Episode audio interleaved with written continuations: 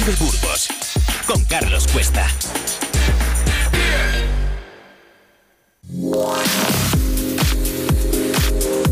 Vive en la mañana, Burgos. Hoy invitamos a...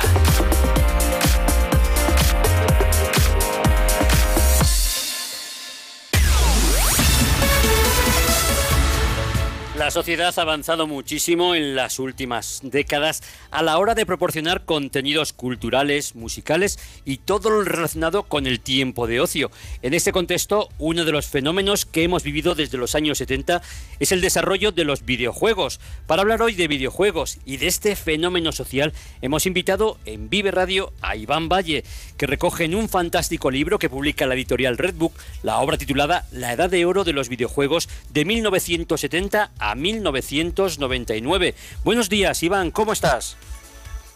Hola, buenos días, ¿qué tal? Pues por aquí encantado de, de, poder estar contigo. Pues permíteme primero que te agradezca tu disponibilidad, tu atención con los oyentes de Vive Radio para comentar este fenómeno de los videojuegos que cambiaron nuestra forma de entretenernos. Pero cuéntanos, ¿cómo surge la idea de escribir este libro que seguro que a nuestros oyentes les va a traer recuerdos inolvidables y apasionantes? Bueno, la verdad que, que, este libro, pues yo desde siempre he sido pues un, gran apasionado de los videojuegos y, tenía un amigo con el que siempre estábamos hablando sobre el tema, videojuegos, videojuegos, videojuegos. Y él escribió un libro para la editorial Redbook y la editorial se interesó por el tema de, de hacer libros sobre videojuegos. Inicialmente tenía que hacerlo mi amigo. Entonces al final me dijo, oye, mira, ¿te quieres meter? Lo hacemos a medias, que yo no, no tengo tiempo para hacerlo. Y entre una cosa y otra, al final lo hice todo yo solo. Uh -huh. así que así surgió un poco la idea y la idea era pues eso, hacer un libro que, que, tratara esa época de los videojuegos, que muchos tenemos nostalgia y que otros tantos que hoy pues están empezando a descubrir los videojuegos, pues eh, la, conocen, pero quizá no la han eh, catado en primera persona y a partir de aquí pueden descubrir pues de dónde vienen estos juegos que ellos juegan hoy en día, ¿no? Yo te tengo que felicitar por toda la información que has recopilado. A mí la verdad es que me ha encantado pasar las páginas, disfrutar de, de todo lo que cuentas. Me parece impresionante. Y yo diría además que es un libro de leyendas como Mario, Link o Sonic. Además rescata sagas tan míticas como Fantasy, Street Fighter o Metal Gear Solid. Cuéntanos, desde tu punto de vista, cuál fue el gran secreto para enganchar a la juventud entonces, quizás la novedad de un nuevo fenómeno cultural, quizás la creatividad de estos videojuegos, quizás también la misma sencillez que tenían.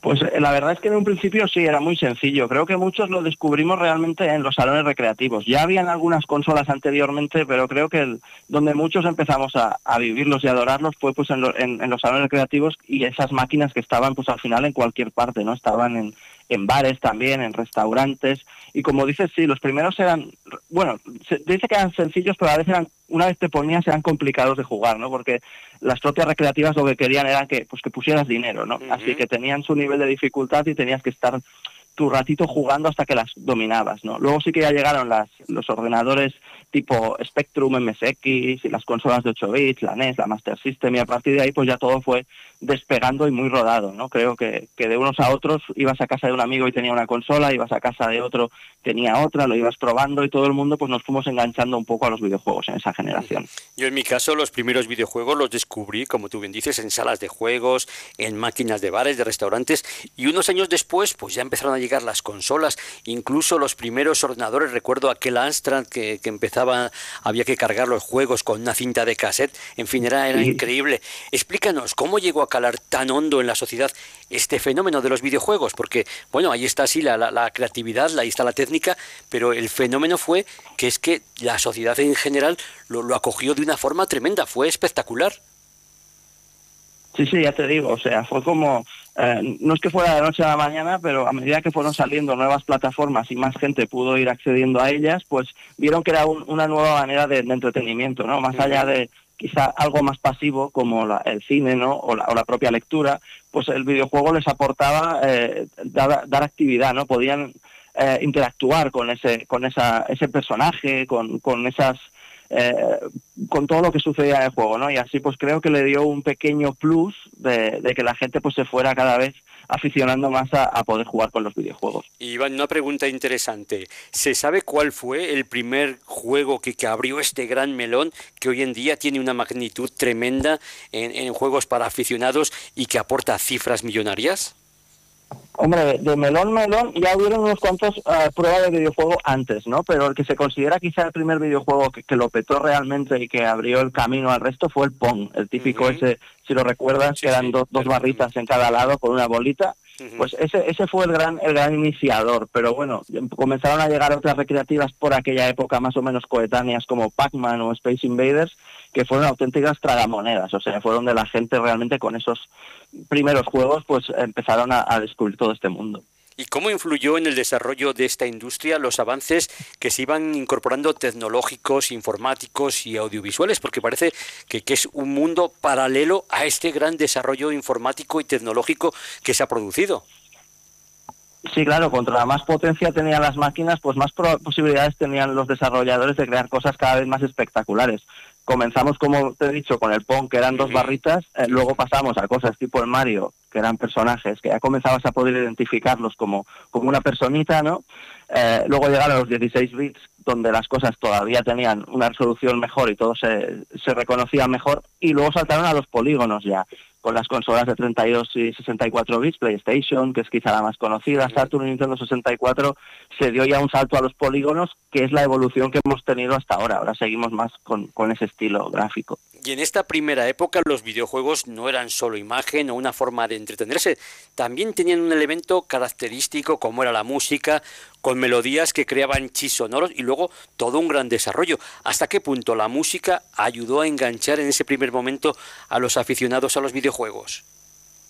Hombre, creo que la música realmente es muy importante, ¿no? Te da un poco más de, de, energía a veces al juego. Y muchas veces, yo lo he comentado en otros sitios, que cuando eh, juegas a un videojuego, está esa música, ¿no? Y una vez eh, te lo has pasado el juego, lo abandonas, de vez en cuando recuperas esa melodía y te vuelve a transmitir esa sensación que tenías de, jugar, ¿no? Esa melancolía, esa de esto que te transmite, ¿no? La música realmente te, te da un, plus.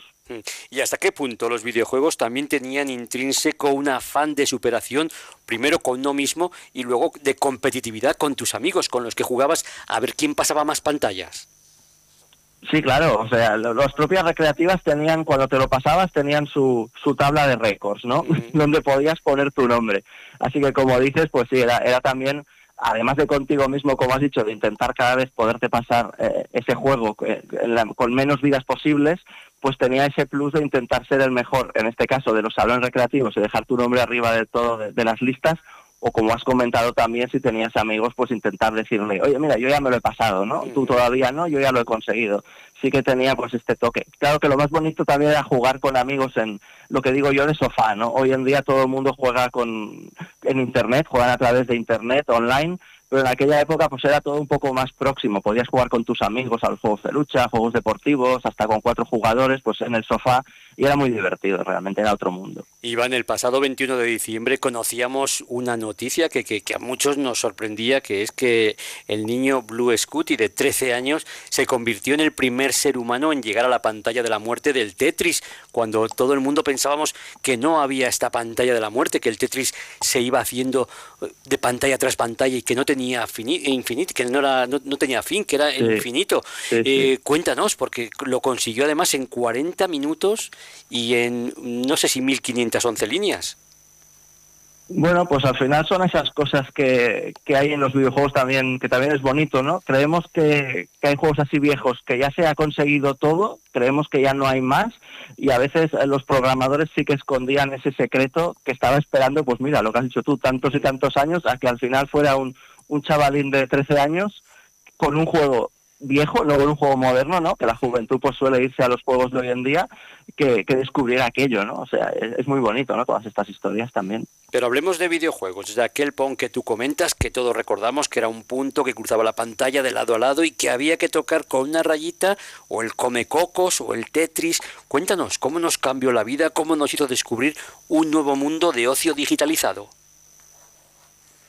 Pues es, lo que ya te he dicho, ¿no? La verdad que la gente venía de, experiencias donde no podía interactuar y creo que el, hecho de poder comenzar a simplemente con, un mando, a mover ese palito, a, mover al, al Pac-Man en el Comecocos, coger todas las bolitas, matar a los fantasmas cuando podían, pues creo que les, les voló un poco la cabeza, ¿no? Les, les llevó a, otro nivel de entretenimiento que no conocían y que, les cambió poco a poco la manera de, pues de disfrutar ¿no? de, las cosas cada día. Iván, recuerdo también otros juegos como el Pool de Bubble, donde reventar burbujas nunca había sido tan divertido, videojuegos de carreras de coches y de motos, donde pasar pantalla era el gran reto de los aficionados, o por ejemplo los videojuegos de la FIFA que, que veo ahora los chavales y me quedo sorprendido con la cantidad de horas y bueno, y con la técnica que tienen, pero te quería preguntar, ¿cuáles han sido los videojuegos que más éxito han tenido entre los aficionados? Supongo que hay un ranking de los juegos más aceptados, más exitosos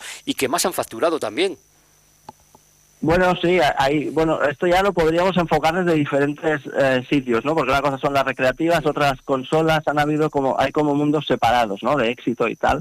Pero juegos que realmente han marcado mucho, además de esos iniciales que hemos dicho, tipo Pac-Man, Space Invaders, que, que, consiguieron pues un gran, gran éxito.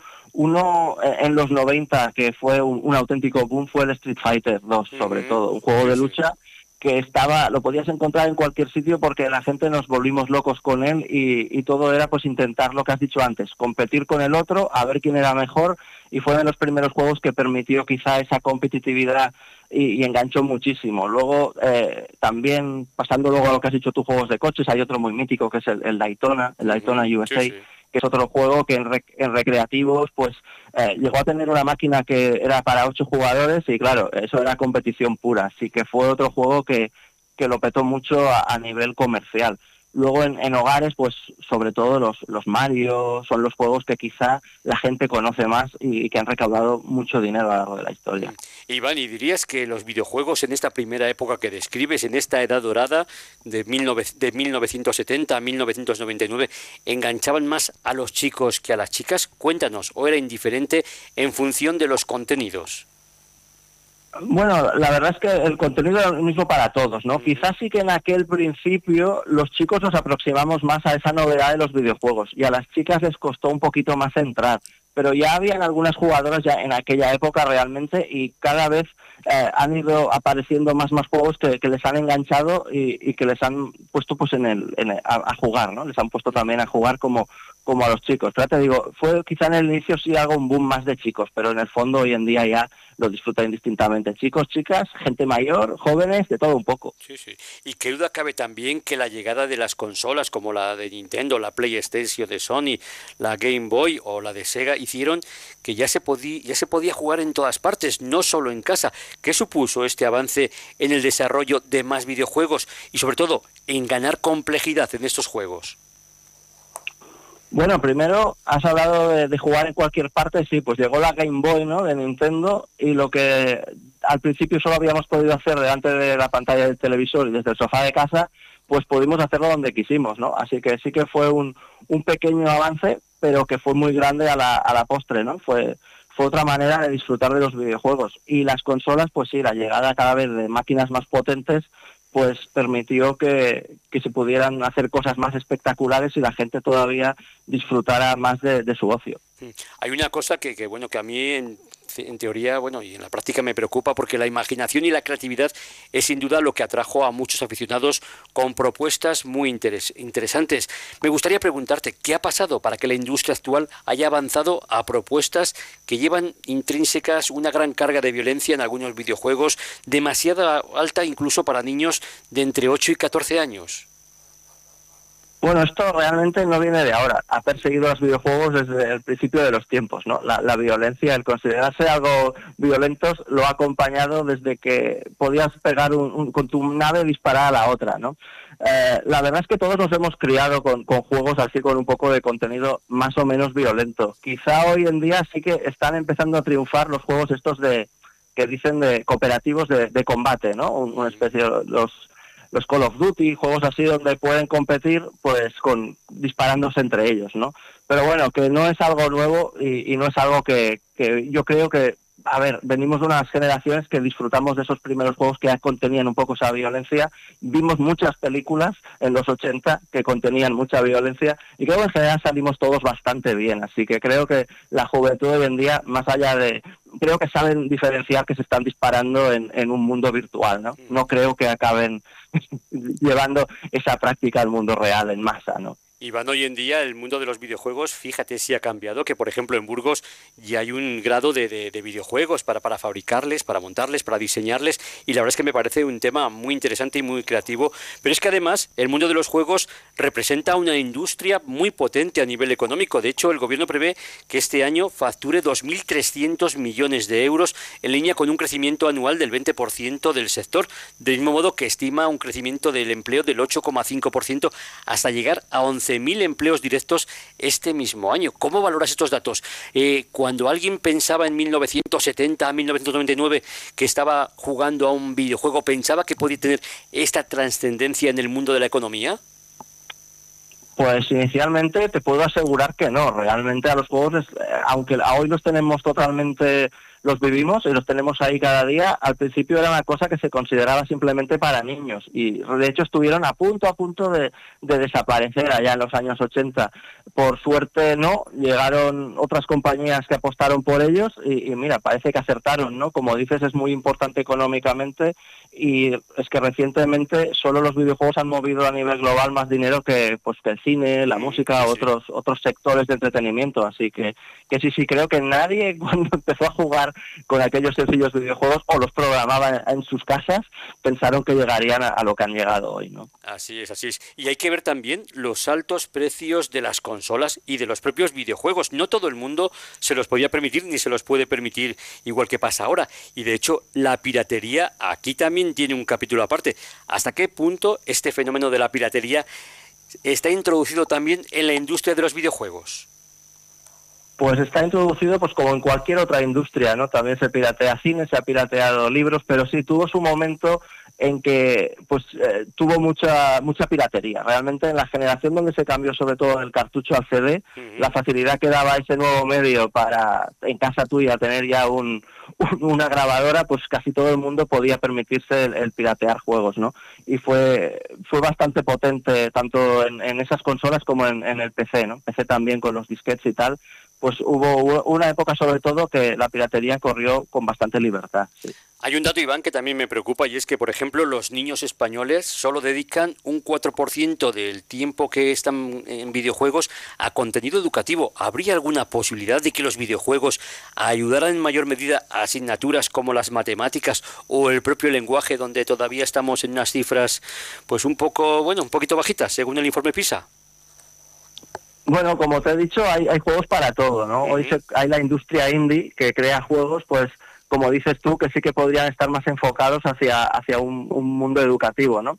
Hay, hay algunos puzzles donde sí que tienes que jugar un poco con la matemática para, para poder resolverlos. Hay bastantes juegos también así un poco más tirando a lo educativo. Así que creo que, que sí, si se supiera buscar el juego adecuado, pues hay, hay títulos ahí en el mercado escondidos que podrían aportar un, su granito de arena realmente. Iván, ¿alguna cosa que quieras destacar y que se nos haya quedado en el tintero en esta entrevista?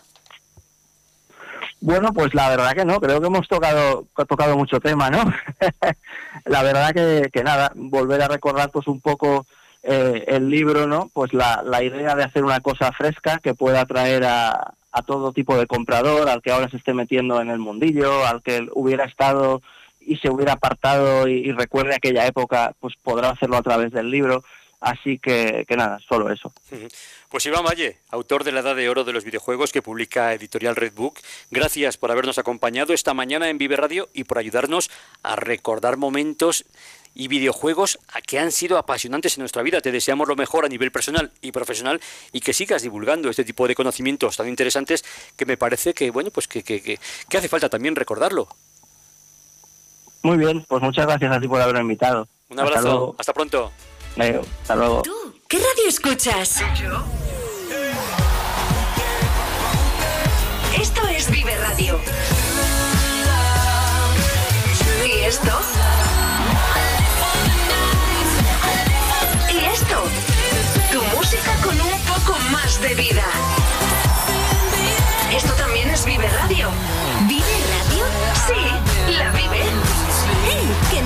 Fuenten, siempre con un poco más de vida.